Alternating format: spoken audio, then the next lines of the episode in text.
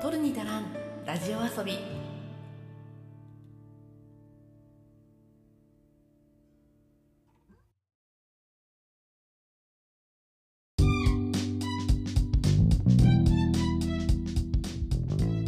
日本の片隅から中毒気味なエンタメ愛を叫ぶ番組「取るに足らんラジオ遊び」通称「トルタラジオ」へようこそ。いつでもポップとサブのカルチャーの合間を歌い立っているパーソナリティの花田花です。さて今日は「トルタラジオ」エピソード45ということでお話をしていきますけれどもえ、ー、とまあお話をする前にねちょっとお知らせです。前回の「トルタラジオ」エピソード44本来であれば先週の金曜日17日かなの夕方5時に配信をする予定だったんですがちょっといろいろあって今週の水曜日の夕方5時に配信をしています。なので、あの、いつもの定時配信とは時間がずれているので、もしかしたらまだチェックしていないという方もいらっしゃるかもしれません。えっと、エピソード44すでに配信済みですので、えっと、まだ聞いていないよという方はぜひそちらも合わせてチェックしていただけると嬉しいです。えっと、前回配信分では映画エゴイストの話をしています。で、今日もね、ちょっと新作映画の話をするので、新作映画の話続きますが、まあ、前回は実写映像作品、そして今回はアニメ作品ということでね、少し、ものとしてはずれますが、まあ、あの、20代、30代の若手俳優が活躍する作品というところでは、同じかなって。まああの普段の私のリスナーさんたちが結構好む話題ではないかなと。あのこの話題も実は前回のオープニングトークの方でちょっとやってますので気になる人はぜひ聞いてください。そして今回も合わせて最後までお楽しみいただけると嬉しいです。まあそんな感じで今日もエピソード45最後までやっていきますけれどもあのさ全然関係ない話になるんだけどこのオープニングトークをする前に、ジングルの直後ね、あの、日本の片隅からっていうやつですよ。あれ多分、私、これトルタラジオの初回からやってると思うんですよ。で、トルタラジオの初回っていうのが去年の4月の1週目なので、そろそろ1年を迎えようとしてるんですね。あと1ヶ月ぐらいで1年になるのか。なんですけど、あの、私ね、実は、この前工場部分、毎回撮り直さないで撮った回、ほぼないって言っていいかもしれません。うん、大体ね、あの、テイク2、テイク3が 採用されてるんですよ。オープニングトークって。これね、いくつか理由があるんですけど、まあ、大きく分けて2つ理由があるんですけど、まず1つ目が、私が噛んでしまう問題っていうのがあって、自分で作った原稿なのに何をそんなって思うかもしれないんだけど、人間って多分喋ってる中で苦手な行とか苦手な段、あの50音のね、50音表を考えてもらったらわかるんだけど、行とか段で苦手なところってあると思うんですよ。私ね、馬行が多分すごい苦手なんですよね。これ、学生の時にそのアナウンスやってた時から結構注意されがちだったとこではあるんだけど、なんかあんまりその音声配信やり始めてからそこまでこう自覚に現れてなかったのがさ、毎週トルタラジオの前工場で言うことでまた自分の中で明らかな苦手になってきたんだよね。まあ、どこかっていうと叫ぶ番組ってとこですね。ブバっていうところこれがなんかいつもうまく言えなくってであのオープニングだけね聞き返すなんていうそんな暇な人いないかもしれないんだけどさ 聞き返してもらったらもしかしたらわかるかな割とそこがこう滑ってしまっていたりとかなんかちょっと甘噛みしてたりとか、たまにあるんですよ。そこには限らないんだけどね、そのオープニングの前工場の部分で結構噛んだりとかしてるやつもあるんだけど、それで、こう、さらっと流して、ある程度、こう、大幅に噛んでいなければそこで取り直したりもしないから、そのまま進めちゃうんだけど、これ、二つ目の問題。そこで噛むと、なぜか私のオープニングトークがうまくいかないジンクスっていうのがあるんですよね。これはね、なんか多分自分の心の中での決めつけみたいなのもあるんだろうね。なんか、最初のうちに多分それでうまくいかなかったっていう記憶があって、ね、前工場で噛んじゃったらオープニングトークうまくいかないんだよなとか頭で思っちゃってるから失敗するのかもしれないんだけど、なんか割とそういうことが何回か続いてて自分の中でジンクスになってしまってるのか、ちょっと失敗するとオープニングトーク取り直してしまうので、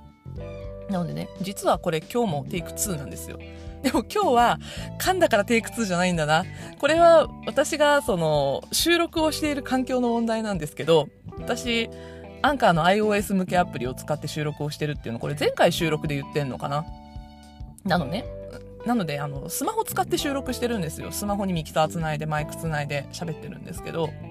これね、手軽な反面、ものすごい問題があって、途中で電話かかってきたら全部パーになっちゃうんですよね。これ、私、ラジオトークの時も、あの、電話かかってきたらパーになってしまう問題、すごい頭を悩ませてたんだけどさ、どうしようもないんだよね、多分、その、携帯電話を使って収録をしているっていう問題上。どうしようもないからさ、誰にも文句言えないんだけどさ、それで電話かかってきても仕事の電話だったりとかするから、ほんと誰にも文句言えないって思うんだけど、あ、しょうがないよね。で、えっと、今日のオープニングトークは一回途中でね、この辺まで喋ったところで電話がかかってきてパーになりました。だから5分くらい喋ったのが全部消えたっていうで。で、それもね、何回かある、トルタラジオで。しかも、一番悲しかったのは、本編メインコーナーのところを撮っていて20分ぐらい喋ったのがパーになった時は私泣くかと思ったけどね まあそういう苦労もしながら収録はしてるわけですよ毎回でうん。一番私の中でネックなのは多分そのジンクスの部分だよね。噛んだら失敗するっていうのをこれはもう本当に私のこう思い込みの部分を修正していくしかないなと思いながら。まあね、もう1年経つんでね、そろそろ慣れた方がいいのかななんて思ったりもしてますけど、なんかジンクスってさ、悪いジンクスじゃなくて、いいジンクスを持っておきたいなっていうのは、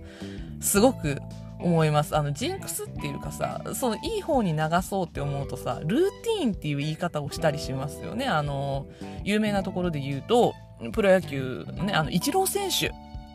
とかがそうじゃないですか。あの、バッターボックスに入る時の動きを全部ルーティン化しているっていう。だからどっちの足から入ってとかさ、あの、靴を履くのをどっちから履くとか決めてる人もいますよね。スポーツ選手でよくその話聞くんですけど。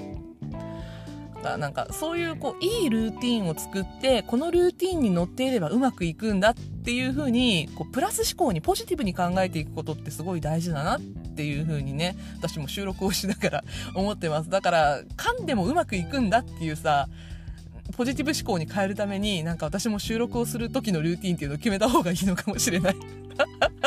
なんかあるかな？ちょっと1年目になるまでにはなんか決めとこうかな なんていう風に思っていたりもします。で、えっと、今週ですね、その、エンタメというか、推し活的に楽しみなことが一つあって、これちょっと自慢なんだけどさ、私、侍ジャパンの宮崎キャンプ行ってきます嬉しいしかもね、最終日に行けることになりました。ちょっと、あの、もともと、えっと、WBC、ワールドベースボールクラシックの日本代表、つまり侍ジャパンですね、が、えっ、ー、と、キャンプをやる宮崎県宮崎市の方に私、その日にね、行く予定があったんですよ。なんでかっていうと、私の推し球団である福岡ソフトバンクホークスも今、春季キャンプで宮崎にいるんですね。で、それのチケット取ってたんだけど、そしたらちょっと知り合いから行かないって言って、あのチケットを使えなくなっちゃって、用事が入って使えなくなっちゃって、あの手数料だけで譲ってあげるよって言われてもらってしまって同じ日のね。たまたまですよ。しかもさあのテレビで見てたらすごいじゃないですか侍ジャパンの公式練習見てる人たち。だってフェンスの向こうを一生懸命見てる人たちの足の隙間から見てんだよ。とんでもねえなって思うんだけど私そんな人混みの中で生きていけるのかって思ってるんだけど。まあでも最終日なんでねしかもあの残念ながら、大谷翔平くんが来ないらしいんですよ、キャンプには。キャンプが終わった後来日するそうなので、大谷くんが見れないのはすごいショックなんだけど、ダルビッシュがね、いるでしょ、今回。ダルビッシュ有を、もう本当にあの、初めて生で見れるなっていう喜び他にもさ、私、ホークスは生で見慣れてるから、あの、今回とかだったら、あの、甲斐拓也選手なんかがホークスからは招集されてるんですけど、あの、私の推しのギータは今回いないんですけどね、あの、ギータはソフトバンクのキャンプの方で見てきます。ね、あの、甲斐拓也だったりとか、ね、あの、ソフトバンクの選手は見慣れてるんだけど、例えば、他のチームで言えば、あの、ヤクルトのね、村上選手とか、もう本当、あの、普段見れないような人たちもうリーグを超えてプロ野球界のトップオブトップたちを見ることができるのであもう超楽しみだなと思いながらサインボールを買いました。頑張って。誰か捕まえて。でも私甲斐のサインボールがめっちゃ欲しいのでであのうちの息子が甲斐拓也にものすごい憧れてるので甲斐選手のサインボールだけは絶対もらおうねって言ってあの気合を入れて行ってこようと思いますのでこの辺の模様はまた来週かな、えーと、オープニングかエンディングの方でちょっとお話をしたいと思います。このプロ野球トークはさ需要があんのかなっていつも思いながら喋ってんだけどでもあの私の本当ね推し活の中では俳優に次ぐ推し活なんだよねあの、まあ、俳優オタクっていうのが私のメインのオタ活なんだけど、次がね、プロ野球かな。で、しかも今年からもう声出し応援が OK にね、各所なってるので、で、どうやらプロ野球も OK になったようなので、なんかオープン戦から多分声出せるみたいな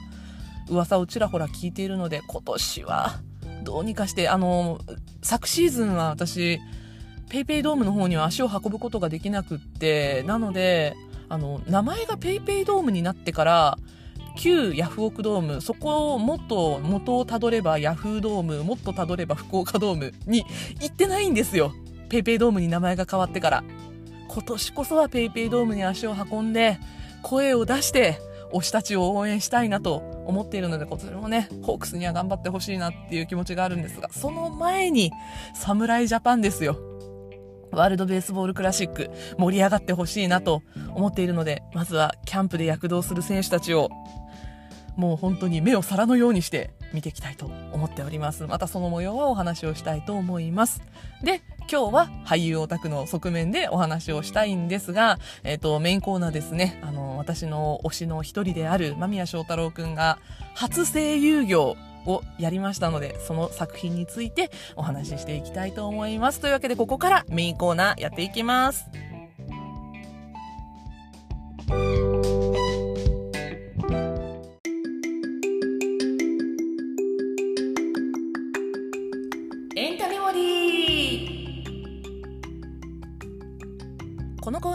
私花田花がエンタメ作品の記憶つまりメモリーを新旧問わず語っていきます。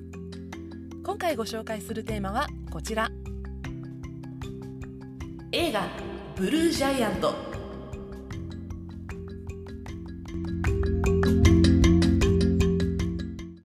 はいというわけで今回は映画「ブルージャイアント」のお話をしていくんですけれども、まあ、オープニングトークの最後でお話をした通り今回私の推し俳優の一人である間宮祥太朗君の初声優挑戦作ということでまあもう私すっごい楽しみにしてたわけですよ。しかも題材がジャズっていうことでね音楽好きとしても見逃せない作品だなと思ってたんですがえっと大前提の部分お話をしておくと私今回原作未読です。実はあの見に行ってから原作読みました。しかもえっと原作のうち今回映画になっているのが5巻からなんですよね。えっと、原作コミックスの4巻の最後ら辺から始まってるんですけど、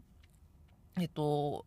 いろんなね、漫画のサイトとかで無料公開されてるのが映画になってない部分なんですよね。1巻から4巻までが無料公開とか結構されていて、で、えっと、そこは読みました。で、ちょっとこの後、5巻以降は大事に大事に読みたいなと思って2回目映画を見に行ってから読もうかなってちょっと今思ってるところです。ぐらいの感じなのであの原作に関しての知識はほぼありません。ただ映画がすっ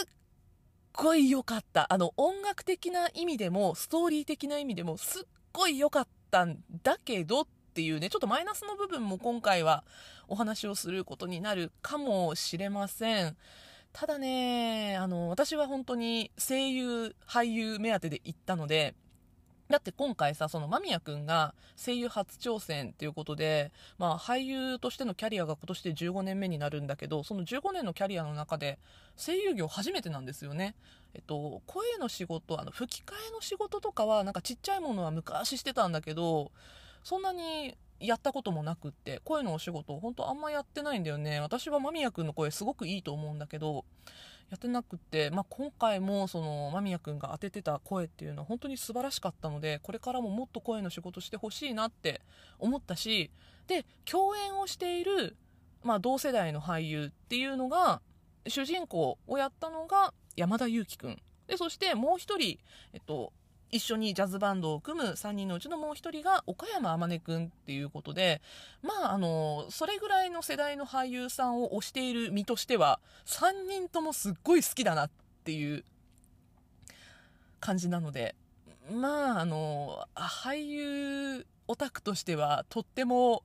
眼福ではないね。見えるわけじゃない。なんて言ったらいいの？自服って言ったらいいの？耳が服だったですね。あの、すごいいい作品でした。なんか、ここのその声優っていうのを本業の声優さんとかが当てても全然良かったと思うんですよ。ね、あの、それを求めている人たちっていうのもきっといたと思うんだけど、今回私は本当にあの、あれですね、オタクのエコひいきなんですけど、俳優がやっててよかったなって思ってます。かつ、あの、私がその、声優を、声優、本業の声優にやらせろ問題っていうのは、以前トルタラジオで取り上げたことがあるので、ちょっとその辺引っかかるなという方は、ぜひ遡ってその回も聞いていただければなと思います。エピソードいくつって今、チャット言えなくてごめんね。あの、よかったら遡って聞いてみてください。そんな昔ではないはずです。でね、あの、まあ、間宮くんが今回声優業初挑戦っていうのにちょっと違和感があったのが、あの同世代の、だから今年間宮くん30になるんだけど、今年30になるぐらいの声優、声優じゃない、俳優さんたちって、割と声優業やってるんだよね。例えば、私の本当最推しの千葉雄大くんなんかは、めっちゃ声優業やってるんですよ、実は。あの、ポケモンにも出てるし、で、ピーターラビット主人公で吹き替えとかもやってるし、他にも声の仕事いくつかやってるんだけど、ナレーションとかもいっぱいやってるしね。そこの違いって何なんだろうって思った時に、今回の主人公の声を当てた山田裕貴くんが頭に浮かんだんですよ。あの彼と山田裕貴君と千葉雄大君の共通点っていうのが戦隊ヒーロー出身っていうことなんですね。あの、千葉くんがゴセージャーっていう作品に出ていて、で、その次の作品であるゴーカイジャーっていう作品のブルーが山田裕貴くんだったんですよ。で、あの、戦隊ヒーローの子たちって、ここで演技の全てを叩き込まれると言っても過言ではないって言われていて、あの、戦隊ヒーローと仮面ライダーに共通することなんですけど、ここでデビューないし、下積みをやった若手の俳優の子たちって、演技はもちろんやるでしょ？出てくるから。それと、あの、アフレコを経験してるんですよね。スーツアクターの人たちに自分の声を当てるっていうアフレコの経験があるので、声のお仕事の素地があるんですよ、この時点で。で、間宮くんは顔のせいで戦隊とか仮面ライダー出てたんじゃないかってよく言われるんだけど、彼は出てないんだよね。あの、知らない人には意外がられるけど、出てないんですよ。どっちかっていうと、あの、ジャニーズの子たちとかと共演してたりとか、あとあの、なんだっけ、花盛りの君たち、イケメンパラダイスの2の方に出てたりとか、だからあの、イケメン大集合系わちゃわちゃに若い頃結構出てはいるんだけど、ヒーローものはちょ、あのー、経験してないので、そういうなんかこう声のお仕事的なところに今まであまり縁がなかった若い時に縁がなかったっていうのもあるのかもしれないですね。なので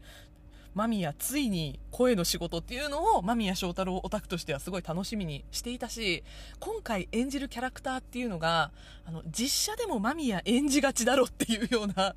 キャラクターだったので、私としては、だんだんだんだんその、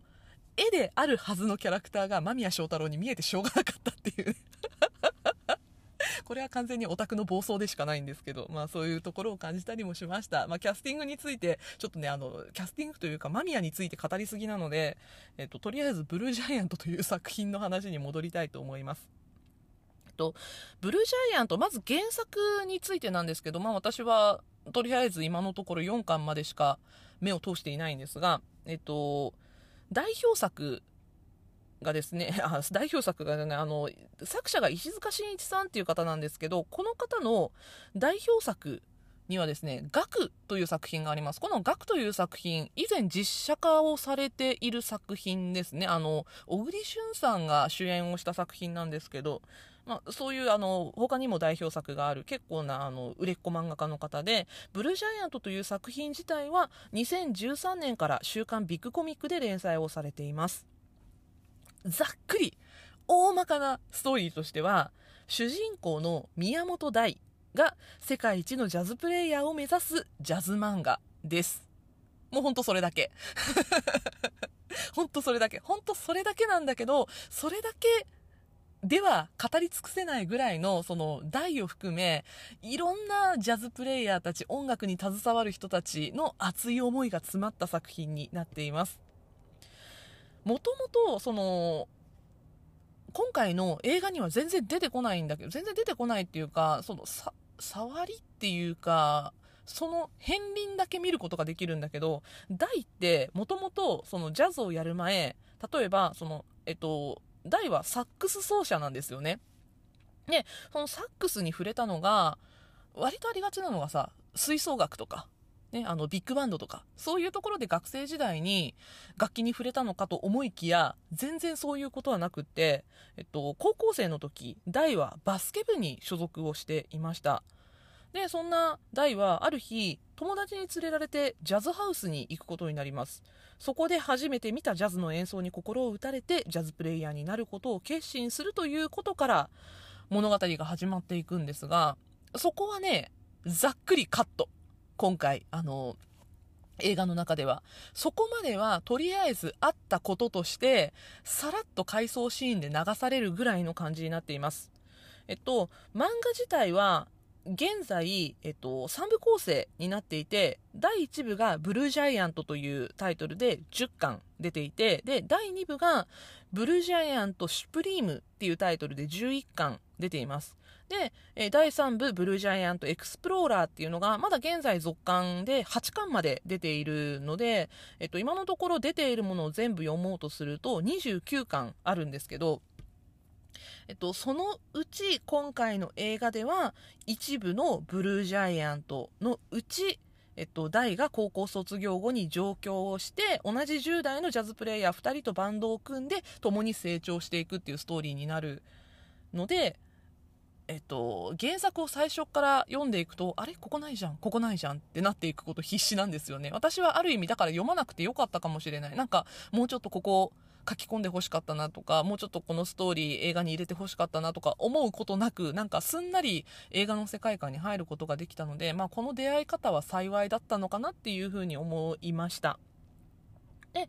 東京に行って大とバンドを組むのが天才ピアニスト澤部幸則。そして大と同じ高校出身なんだけど、ドラムなんてっていうか楽器なんて全然触ったことがないままドラマーとして成長していく玉田俊二。この2人です。で、この3人がジャスというバンドを作ります。で、このジャスが生まれるきっかけ、そしてジャスの誕生、そして最後にジャスの解散に至るまでっていうところのストーリーが今回のブルージャイアントという映画の中で描かれるという感じになっていきます。まあね、その3人が衝突しながら、全員三者三様の成長をしていって、で、最終的に日本一のジャズクラブ、ソーブルーっていう場所で、ライブを10代のうちにやろうっていう約束をして、で、それを目標にみんなで頑張っていくっていう感じですね。このソーブルーっていうところが、まああの、現実で言うと、ブルーノートっていうめちゃくちゃ有名なハウスがあるんですけど、あの、ジャズクラブがあるんですけど、そこを目指すっていう感じのストーリーになっています。あのね、映画全体からいけば、ストーリーとしては本当にめちゃくちゃ良かったです。私は、本当その、なんだろうな、ざっくりしたところ。だから、本当一番最初に言った、宮本大が世界一のジャズプレイヤーを目指すジャズ漫画ですぐらいのところしか、把握しないまま行ったんですよ。で、一応ね、その、主人公の大を演じているのが山田裕貴君で、で、えっと、ピアニストの澤部幸則を演じるのが間宮祥太朗君で、で、玉田俊二、ドラマーを演じるのが岡山天音君って、そこまでぐらいしか本当に把握しないでいったので、ストーリーの本当、スタートの部分しか知らない状態で行ったのがある意味良かったのかな結論から言うと本当にめっちゃ感動しました何回泣いたかなこれ見ながらっていうぐらいもう本当感動の傑作だったなって思います。あの、先に見に行った人たちが、本当にね、みんな、ハンカチ持ってった方がいいよって、ハンカチというかタオルハンカチ持っていきなって言ってたのが、まあ、あの、正しかったなって思って、もう本当にあの、べしゃべしゃに泣いた。もうマスクが濡れちゃうと思って、あの、マスクの、マスクと目の間にハンカチを置いてみてた、最終的に。もうそれくらいべちゃべちゃに泣いちゃったんですけど、本当に映画のラストあたりはね、もう泣いて泣いて泣きっぱなしで、本当めちゃくちゃ感動してしまいました。あのね、スクリーンの向こうにいるにもかかわらず、大だったり、雪のりだったり、玉田だったりが、どれだけ音楽に情熱を持って、どれだけソーブルーを目指して、本気で音楽に取り組んでいるのか、そして彼らの音が良くなっていく様っていうのがわかるんですよね。これ、音を当ててるのが、あの、本物のミュージシャンの方なんですけど、下手くそに演奏する特に、あの、玉田が初心者なので、一番最初のライブとか、ほんととてつもなくど下手くそなんですよ。まずリズム合ってないし、叩く場所間違ってるしっていうのが、多分、あの、音楽かじったことない人でも違和感があるっていうのでわかると思うんですよね。それくらい、あの、初心者の初心者っていうような音の演技ができるっていうのも、すごいなと思って。なんかね、そういうところにもすごい力が入ってる作品だなっていうふうに思いました。あの、原作を読んでなかったから、ここからどうなっていくのかとかいうのも一切わからなかったし。だからね、なんかこう、途中で、あの、間宮くんが演じてる雪のりが、なんかこう、死亡フラグ立てまくっていくシーンがあるんですよね。いやいや、もうやめてくれって、すごいハラハラするのも、原作知ってる方からすると、全然、あ、この先こうなるからこういうこと言ってんだなってわかるのかもしれないんだけど、知らない身からすると、本当にそこら辺の5分10分ぐらいは生きた心地がしなくって、ハラハラドキドキしながら見たりとかもしてたんですけど、なんかそういうとこも含めて、本当知らないで見に行ってよかったなと思いました。まあでも、知ってても感動できるとこ多分たくさんあったと思うし、音楽的にも本当にめちゃくちゃ素晴らしかったです。あの、私も、なんか、そんな、彼らに比べると音楽をやっていたなんて言えないんですけど、まあ小学生の頃からピアノ習ってたりとか、中学校の時は結構本気で吹奏楽やってたりとか、まあ今でもたまにクラリネット引っ張り出して弾いたり、吹いたりとかするんですけど、まあ、それぐらいのね、あの、まあ、音楽好きぐらいなので、奏者として本気でやってたのって本当吹奏楽やってた3年間ぐらいのもんなので、なんか彼らに比べると本当ちっぽけなもんなんですけど、でもなんかその頃に持ってた情熱だったりとか、なんか気持ちみたいなの思い、思い起こさせてくれるものだったなって思うと、なんかそれも、一生懸命やってた時の自分を重ね合わせてすごい感動したというかこういうことあるよねって音楽やってるとこういうことあるよねってっていうのが分かるっていう気持ちで湧き上がってきてそれもすごい良かったなと思います。でねあの1個マイナス面この作品の中で挙げるとしたら CG なんですよね。あのこれは次回次次回ぐらいでもうあの、いい加減喋らなきゃいけないと思っている、ザ・ファーストスラムダンクを私が先に見てしまったのもいけないのかもしれない。あの、3DCG をどちらも使って、えっと、スラムダンクはバスケットボールをやってるシーンね、あの、バスケを戦ってるシーンのところで 3DCG が使われていて、で、えっと、この作品、ブルージャイアントでは 3DCG があの、ライブシーンで使われてるんですよね。だから、えっと、大がサックスを吹いてたりとか、雪のりがピアノを弾いてたりとか、玉田がドラムを叩いてるところっていうのを、ちゃんとその、動きを当てる人がいて、その上から絵を当てるっていうような風に作られているんですけど、なんかね、あの、3DCG の出来がすごく、まあ、あの、強いて言えば良くなかった？なんか、古臭かったっていうか、プレイステーション4かな、これみたいな感じだったんですよね。うん、なんかあの、他の、普通のアニメーションのシーン、だから本編シーンって言ったらいいのかな、あの、普通に、あの、大たちが会話をしているシーンっていうところに関しては、全然めちゃくちゃ作が良かったんですよ。あんまりね、あの、アニメしょっちゅう見ないけど、これは神作画って言われるんだろうな、みたいな感じのね、すごいいい作画のシーンっていうのもたくさんあって、で、あの、あと、ライブシーンで 3DCG を使わないなんかイメージ映像みたいになっていくシーンがあるんですけど、そこの作画はすごいいいんだよね。その、ちょっとサイケな色合いになったりとかもして曲調に合わせて。その色合いなんかも含めてすっごいかっこいいのに、3DCG の残念さよっって思ってしまって、なんか、特にね、その推しがやってるから、余計に残念に思ってしまうのかもしれないんだけど、雪のりのあの、一番最初に出てくるシーンがあるんですよ。その、雪のりが大人たちに混じって、ジャズのライブに出ていて、パフォーマンスをしているシーンで、その雪のりを大が見て、こいつすげえってなるシーンがあるんですけど、そのシーンの雪のりね、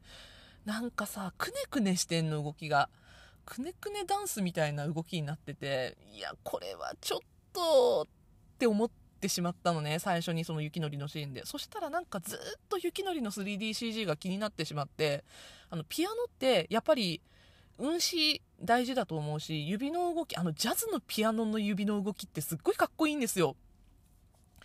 なんだけど、なんかそれが全然表現されてないというか、スピード感があんまりないし、こう、ぬるぬるは動いてるんだけど、ぬるぬるっていうか、そのぬるぬるさが逆効果になってるというか、こう、くねくね見えるというか、でね、あの、普通の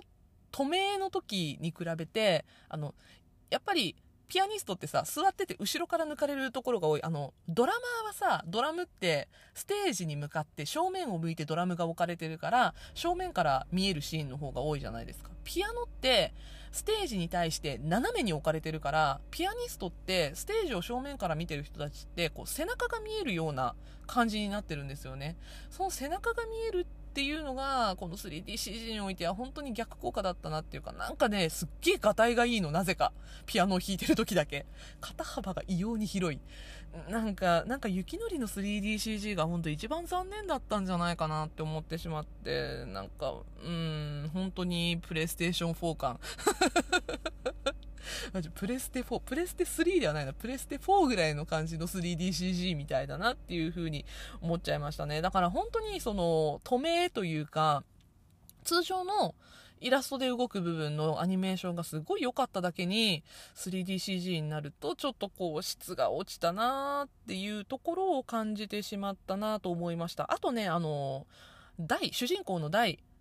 が、えっと、サックス吹いてるところも 3DCG になってるんですけど、これ 3DCG のモデリングをした時のモデルさんの髪型をトレースしすぎたのかなって思っちゃったんだけど、あの、通常の台と髪型が微妙に違うんですよね。なんか寝癖みたいになってて、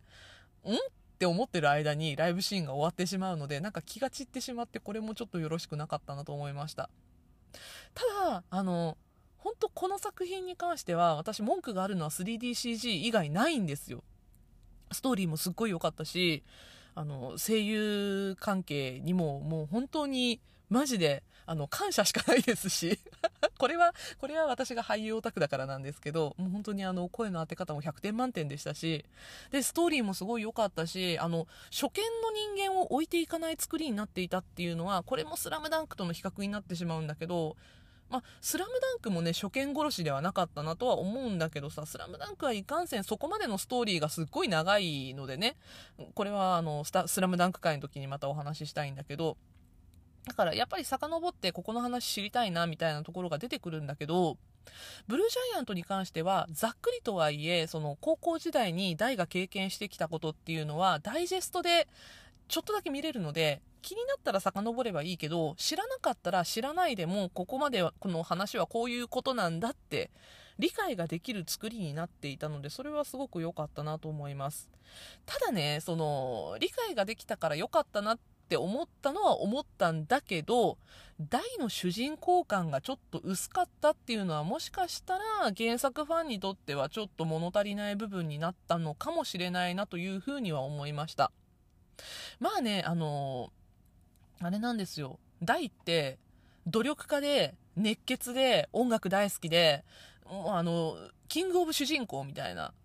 結構さ、その、この作品自体は、この作品自体はさ、全然そういうあれじゃないんだけど、あの、週刊少年ジャンプ感がある 週刊少年ジャンプ感があるなって思ったんですよね。この、この作品はビッグコミックなので、青年誌に載っている作品なんだけど、大っていうキャラクターのキャラクター造形だけを考えると、若干のジャンプ感を感じるのが、この大っていう主人公かなって思うんですけど、なんかその、熱血主人公っていうのを軸に置きつつ、今回その取り上げられたストーリーっていうのが、結局あの、ジャス、最初にね、あの、生まれて初めて、ダイが組んだバンドっていうのが、まあ、ジャスっていうバンドなんですけど、このジャスの成長物語っていうところに軸足を置いたがために、まず、ドラム初心者である玉田が成長する部分っていうのが大きく描かれているので、なんとなくこう、気持ち的に玉田が主人公っぽく見えるなってっていうところがあったんですよね。その、大が初心者から成長していく過程っていうのは原作でいう1巻から4巻までの間で描かれているので、そこが今回映画ではバスッとカットされてね、もう上手になった大っていうのが主人公として出てくるので、そこの成長物語っていうのがほぼ描かれてないわけですよ。ただ、玉田は今回、出てきたところで、ズブの素人なんですよね。一番最初なんか空き缶を叩くところから始めてるので、ね、小学生だらけのドラム教室に行ったりとかもするんですけど、そういうね、努力をする、成長していく、素人からドラマーに変わっていく、移り変わっていくところっていうのが、なんかこう、主人公感があるなっ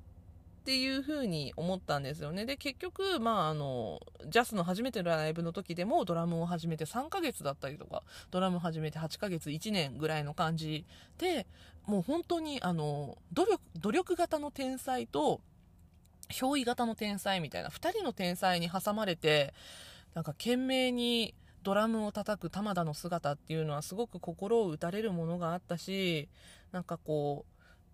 う、やっぱり2人の天才に挟まれているからこそ、しかもその地元時代から知っている大っていうのが、プロとしての初めてのライブをやった時に、隣でとてつもない輝きを放つわけですよ。こんなやつと一緒に自分はやってていいのかっていうような、自信をこっぱみじんに打ち砕かれるっていう経験。これね、あの、玉田の初めてのライブ、えっとね、叩き間違った回数っていうのを雪のりが数えていたりもするんだけども、ほんと100何回とか間違って、もうついていけなくなってドラム止まっちゃうみたいなシーンがあるんですけど、あの、これね、音楽やってた人間はわかると思うんだけど、あれね、すっごいしんどいんですよ。周りが演奏してるのに、自分が指が止まってしまって、あれ？おかしくなった？でもどこからスタートしていいのかわからないという焦燥感。すっげえわかると思って、あの、吹奏楽やってた頃に合奏してて自分だけ止まっちゃった時の焦りをすごい思い出してしまって、わかるよ、玉田焦んなくていいから頑張れっていう風に、もう心の中でめちゃくちゃ応援してしまったんだけど、ここでのね、その玉田の焦りと、やっぱり初心者ゆえの自信のなさっっていうのが、自信満々で演奏をして音楽を本当に音として楽しんでいる大と、なんか対比として描かれていて、切なくって苦しくって、でもここから頑張って這い上がってついていけよってしがみつけよっていうような気持ちで応援したくなる気持ちっていうのがすごく出てきてよかったですね。しかも、その、なんか、玉田が一生懸命頑張ってるっていうのを自分が頑張ってるから頑張ってるんだっていう風に、ただそれだけで完結するわけではなく、あの、観客の中で一人玉田をちゃんと見てくれてるおじちゃんっていうのがいるんですよ。もうそのおじちゃんがさ、あの、まあ、最初のライブからよくよく考えてみたらいるんだよね。一番最初から見てくれてて、最初はその別に玉田目当てじゃなかったにしろ、だんだん君が成長していくのを楽しみに見てるファンなんだよっていうのを何度目かのライブの時に声をかけて言ってくれて、で、玉田がジーンとしてるんですけど、最後のジャスのライブにもそのおじちゃんがいるんですよ。で、成長した玉田がドラムソロを叩けるまでになるんですけど、私もうそのおじちゃんが泣くの見ながら自分もダーって泣いちゃったからね、もう見ててくれる人がいてよかったね、みたいな、そのおじちゃんに感情移入するんじゃなくって、そんなおじちゃんっていうファンがいる存在で、楽器を叩くことができるようになった玉田っていうね、その成長ぶりというか、なんかこう、頑張ってたら、誰かがきっとどこかで見てくれてるんだよっていう、こう、救いの物語にもなっている気がして、よかったね、玉だっていう気持ちで、なんかそこは一番泣けてしまった。なんか、その、これはね、ドラムの音を当ててるプロの方のところにもなるんですけど、あの、最初らへんのライブの時は演奏中にこうだんだんだんだんリズムがずれていってでサックスとピアノに置き去りにされてあれ？ってなったところでふって手が止まる。これってあの映像になったからこそのいいところだと思うんですけど多分漫画だけじゃ描ききれないんですよね。その音とかを扱う漫画ってやっぱりその聞こえないから。実際の音っていうのはないから音が加わることによってアニメーションになることによってこの辺はすごく分かりやすくなったんじゃないかなっていうふうに思いました。でねなんかこう誰でもそうですけど努力してることってあるじゃないですか。何かしら。なんか私はそれをねその、まあ、努力してることにかけ重ね合わせていいのかどうかは分からなかったんだけどあの自分がその音声配信をしているっていうさ、まあ、今やってる活動に関してその玉田の行動っていうのをちょっと照らし合わせてしまってなんか自分がずっと続けていれば誰かが見つけてくれるし応援してくれる誰かがいるしその人を大切にしないといけないんだなっていうのはこの玉田のエピソードに関してすごい思ったんですよね。でこの努力を怠ってはいけないとかそれとかそのおごってはいけないっていう部分が雪のりのエピソードになってくるんですよそこからあのまあ澤部幸則すごくかっこいいんですけどなんかねあのすごいなんていうのかな最初本当にザ東京の男みたいなさえかっこいいじゃんみたいな感じで出てくるんだけど実は雪のりはあの長野県出身だったということが途中でわかるんですけどね。なんか本当に都会的なめっちゃイケてる男みたいな感じで出てくるんだけど実際のところその自分の技術にあぐらをかいていたしなんかこう虚勢を張ってる部分もあったりとかしてすごい鼻っ柱を折られるっていうシーンがあるんですよね。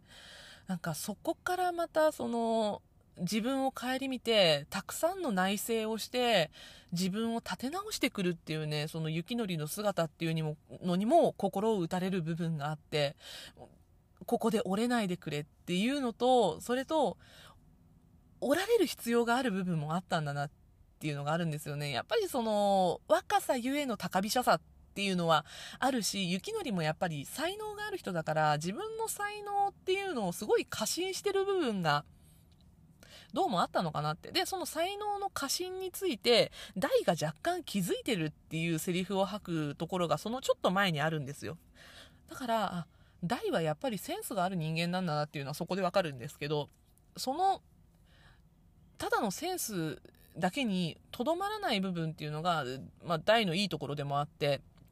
雪のりに直接言わないんだよね、そういうのをね。なんか、あの、お前のソロはいつも一緒だっていうところだけは口にするんだけど、それをどうした方がいいとも伝えないし、その後、雪のりにちょっとショッキングな出来事が起こった後も、雪のりにどうしろって言わないんだよね。その、変に励ますこともしなければ、叱責することもせずに、ただお前ができることをやれみたいな感じで、ちょっと突き放した感じで見守るっていうのが、ちょっと大のかっこいいところでもあって。で、その雪のりの、成長に任せる部分っていうのこれね1819のこうできないと思うんだけどさ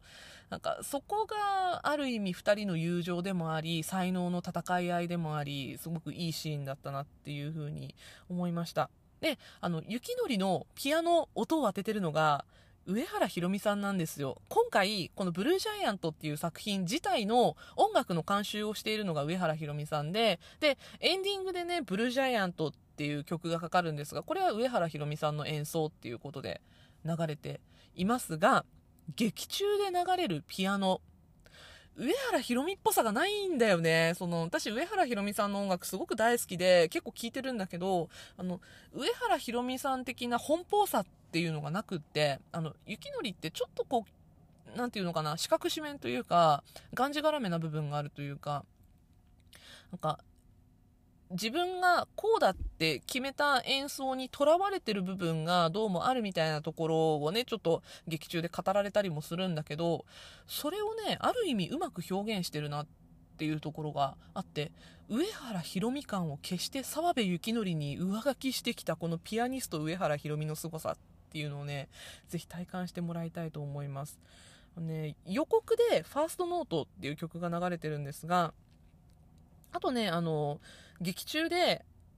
えっと、NEW っていう曲と We Will っていう曲とブルージャイアントっていう曲3曲流れます。まどの曲もめちゃくちゃかっこいいんだけど、私が、あの、映画見に行った後に、ね、オリジナルサウンドトラックが Spotify で配信されてるんですけど、何回も、あの、繰り返して聴いてるのが NEW っていう曲です。これね、あの、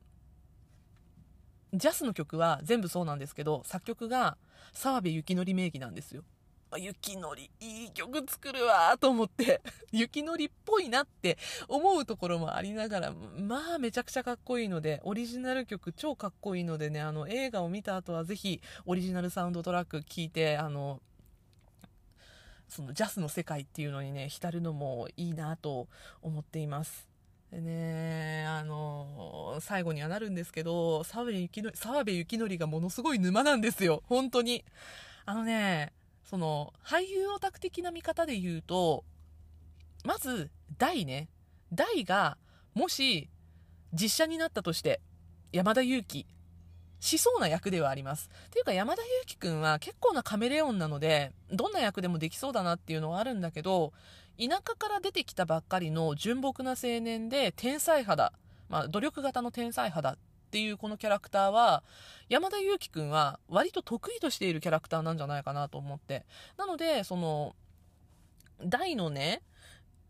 キャラクター造形、だから宮本大っていうキャラクター自体のキャラクター造形と、それと山田裕貴っていう俳優さんを重ね合わせた時に、私は今までの山田裕貴くんの出演作とかを考えたところ、違和感ないなって思ったんですよね。だから実写になったとしても、まあ別に山田裕貴くんできそうだなっていう、なんかいつもやってそうな感じだなっていうのは思ったんですよ。で、逆に、玉田、玉田俊二っていうキャラクターに、今回声を当てている岡山天音くん、重ね合わせた時に、天音くんこの役は実写になった時やんないだろうなって思ったんですよ。あの、サッカーバリバリやってて、あの、県でね、ベスト8に入るような学校でサッカー一生懸命やってたんだけど、あの、お遊びサッカーになってしまった大学のサッカー部に見切りをつけてサッカーやめて、で、その後、まドラムをひょんなことから始めて、大たちに合流するっていう役柄なんだけど、うーん、なんか、岡山天音くんっぽさはあんまりないなって思ったんですよね。だから天音くんどういう演技でここに声を乗せてくるんだろうって思ってたんですけど、天音くんの声の演技めちゃくちゃいいんだわ。すごいあの、岡山天音感を消してくるんだよね、天音くん声の仕事になると。これがまあ、ある意味、いい雰囲気になっていて、私はすごい好きな感じだなっていう風に思いましたね。だから、岡山天音、ノットイコール玉田なんですけど、これもまあ、良かったなっていう風に思いました。そしてね、あの、澤部幸則、あず、間宮祥太朗なんですが、もう本当にさ、こんな沼オブ沼あるかっていうぐらいド沼だったんですけど、いやーマジでかっこよかったなあの、間宮くんは、あの、ちょっと冒頭でも言ったんですけど、あの、雪のりを実写でやってるのが想像がついたなっていう、あの、本当にね、雪のりね、画面上見てたら、間宮くんに見えてくるんですよ。これね、私、同じ現象を千葉くんでも感じたことがあって、千葉くんはね、ピーターラビットでそれを感じたんですよね。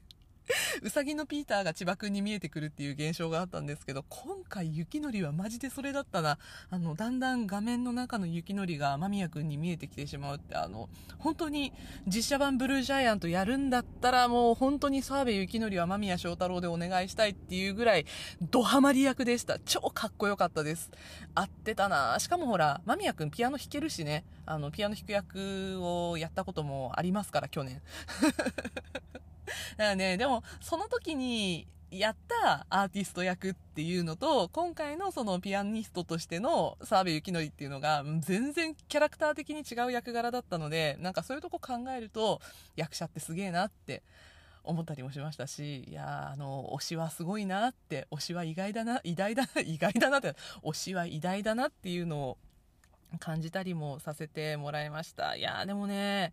ブルージャイアントって本当に、あの、好きっていいなって思いました。私が、あの、鑑賞直後にツイートをしてるんですけど、好きっていいな。若さゆえの熱って、仲間って、音楽って、信じる気持ちって最高だなっって書いてるんですよ。誰だってどこかに認めてくれる人がいる。そう信じて頑張る力が私にも湧いたっていうのが、本当に切実に私の素直な感想です、今回。いや、めちゃくちゃいい映画を見たなと思いました。あのね、ジャズって難しいイメージがあるのかもしれないんだけど、本当にジャズっていう音楽がちょっとでも気になるなって思う人だったり、それとか、ジャズには全然興味はないんだけど、音楽は好きだなって思ってる人だったり、あとね、私みたいに音楽をやめた経験がある人、今現在音楽をやってる人、音楽好きには絶対刺さる作品だと思います。それとかね、音楽に全然関わりがなくっても、例えば、この春から新生活が待っている人だったりとか新しい環境に慣れずにくすぶってしまっている人だったりとか他にも何かに熱中しているとかねこだわりがあるとか逆にないとかなんかこういろんな分野の人で刺さる作品になっているんじゃないかなっていうふうに思いました。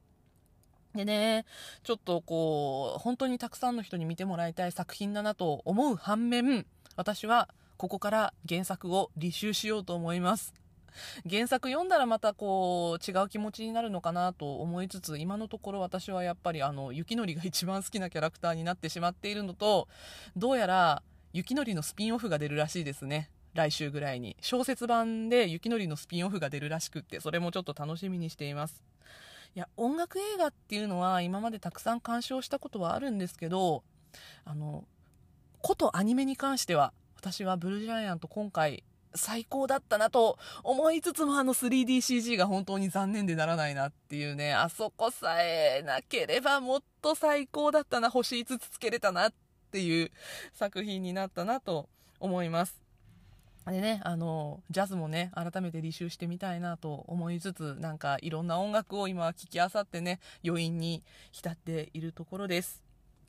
まあね、皆さんもぜひ、まだまだ劇場公開続きますので、しかもありがたいことに結構な関数で今回公開されているということで、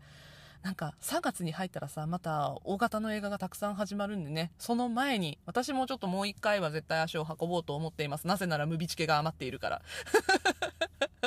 なんだけど、皆さんもぜひ劇場に足を運んで映画ブルージャイアントを見てみてください。というわけで今回は映画ブルージャイアントについてのお話でした。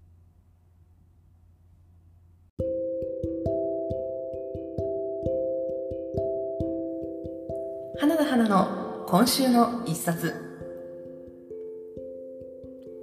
最近読書が習慣化している私が今週読んで面白かった本をご紹介するこのコーナー。今週ご紹介するのはブレイディ・ミカコさんの両手にトカレフです。ブレイディ・ミカコさんといえば僕はイエローでホワイトでちょっとブルーっていうあのノンフィクション作品が以前ねあのなんだっけ、ノンフィクション本大賞、本屋大賞のノンフィクション本大賞っていうのを受賞して、ものすごくあの話題になった作家さんなんですけど、僕はイエローでホワイトでちょっとブルーっていうのは、えっと、ノンフィクションで人種も貧富の差もごちゃ混ぜの底辺中学校に通う僕が人種差別丸出しの移民の子だったりとか、ジェンダーに悩むサッカー小僧だったりとか、世界の縮図のような学校の中で生きていく様を描いたノンフィクション作品だったんですけど、今回私が読んだ両手にトカレフはノンフィクションではありませんが、ノンフィクションをベースにしたフィクションの小説作品となっています。ここではない世界は今この場所から始まっていく。寒い冬の朝、14歳のミヤは短くなった制服のスカートを履き、図書館の前に立っていた。そこで出会ったのは金子文子の自伝。文子は別の世界を見ることができる稀有な人だったという。本を夢中で読み進めるうち、ミヤは同級生の誰よりも文子が近くに感じられた。一方、学校では自分の重い現実を誰にも話してはいけないと思っていた。けれど、同級生のウィルにラップのリリックを書いてほしいと頼まれたことで、彼女の世界は少しずつ変わり始める。というストーリーの物語になっています。このあらすじの中で制服のスカートが短くなったっていう記述があるんですけど、これはミアはファッションのためにスカートが短くなったのではありません。貧困のために身長が変わるにもかかわらず、スカートを買い替えることができないっていう描写なんですね。つまり、このミアが抱えている問題、とっても重たいものなんですよ。ミアが抱えているのは、貧困、お母さんが持つ依存症の問題、ヤングケアラー、里親問題っていうね、まあ、いろんな14歳の方にのしかかるには重すぎる問題を抱えまくっているんですよね。で、なんかこのストーリーを読んですごく私が感じたのが、貧しかったり、恵まれなかったりするのって、本人の問題じゃないんですよ。特に子供にとっては。本人の努力が足りないから貧しかったり恵まれなかったりするわけではないんだよね。これは私は自分が親だから余計に身につまされるのかもしれないけど、親が子供にとって子供のことをしっかり考えてあげなければいけない。しかも、この作品の主人公であるミアってまだ14歳だからね、その、日本人で行けば、まだ義務教育の家庭中の子じゃないですか。だって14で中2だからまだ、日本で言ったら。そんな子をきちんと見てあげられないお母さんの問題だったりとか、ね、その周りのいろんな大人たちの問題だったりとかをいろいろ考えてしまったんだけど、あのね、14歳の方にのしかかるには本当に重たいものをたくさんミアが持っていて、ちょっとでもいいからこれを取り除いてあげたいって思うのは読んでいる側のエゴじゃないんじゃないかなって思ってしまったんですよね。なんかもう最終的にこの本最後まで読んで思ったのは、彼女が思っているより、ミア自身が思っているよりも、きっと世界って少しだけ優しい場所だし、頼ってもいい大人ってたくさんいるはずだから、ね、なんかあの作品の中でも頼れる大人って少なからずいるみたいだったから、もう少しだけね、なんかこう世界を温かくて柔らかくて優しい場所だって思って尖らずに生きていってほしいなって楽しくこの先の人生歩んでほしいなっていうふうに思うと、ちょっとこう、涙が溢れる部分もありました。で、ミアがこう物語として寄り添っていた、えー、金子文子っていう人物がいるんですけど、これ実在の人物なんですよね。私この金子文子っていう人物に関しては、あの、撲裂事件っていう、えっと、体虐罪のね、イメージしかなかったんですけど、その前にあった、結局その、えっと、撲列っていう金子文子の、えっと、実質上の旦那だった人物が起こした事件があるんですけど、ここでの金子文子しか私は知らなかったので、そこまでに至るまでの金子文子自身の、あの、幼少期のショッキングな出来事っていうのが、この作品の中でかなり描かれていて、ちょっとなんかこう、人物像としては、見直したというか、なんかもうちょっと知りた、知りたいなって思ってしまいました。えっと、金子文子と撲列事件に関しては、韓国で実写映画になっているので、ちょっとそれを見てみたいなっていうふうに今思っているところです。というわけで、今回は、えー、両手にトカレフ、ブレイディ・ミカコさんについてお話ししました。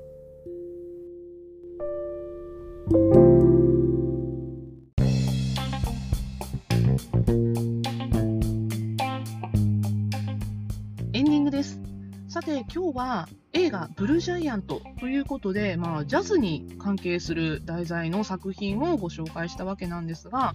今放送されているドラマでも音楽が題材になっている作品がありますね。リバーサルオーケストラという作品なんですが、まあ、この作品もさ、私楽しみに見てるんですよ。なんでかっていうと、まずさ、あの、私の推し事務所、トライストエンターテインメントに所属をしている田中圭さんが出てるっていう時点で、まあ最初から見ようって決めてたんだけど、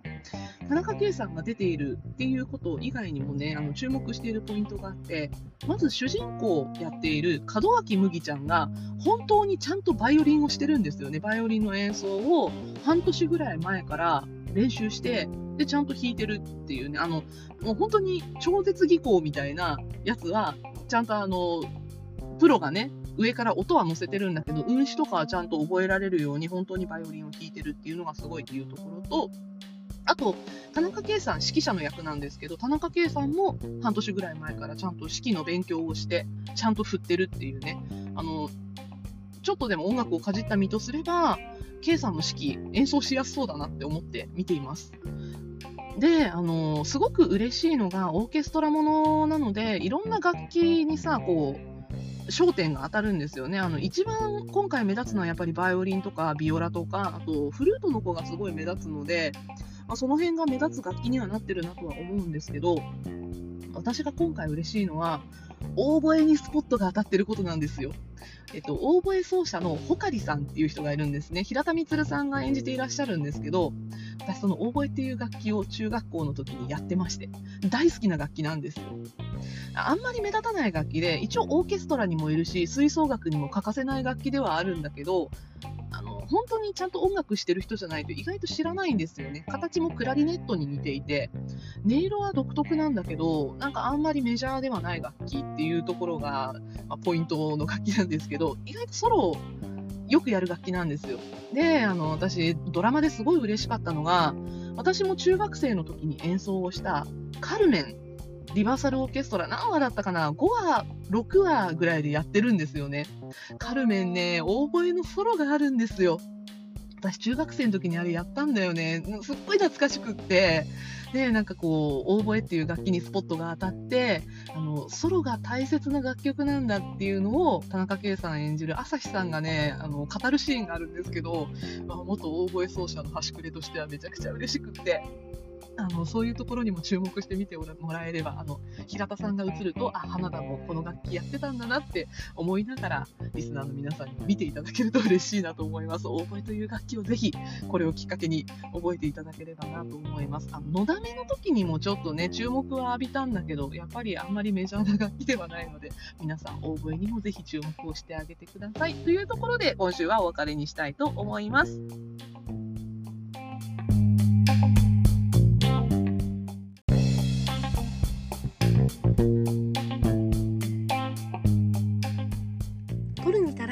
遊びは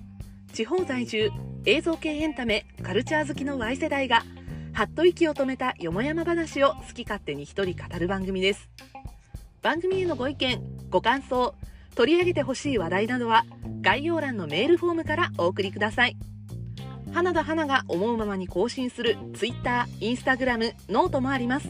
そちらもぜひフォローよろしくお願いします。また各 SNS ではハッシュタグトルタラジオで感想もお待ちしております。ハッシュタグトルタがひらがな、ラジオがカタカナです。では、今週は、本当に今週は、今週はここまでです。今週2回も更新してごめんなさい。ぜひ、あの、前回収録も聞いていただけると嬉しいです。エンタメには中毒性がございます。用法用量を守って正しくお楽しみください。お相手は花田花でした。またね thank you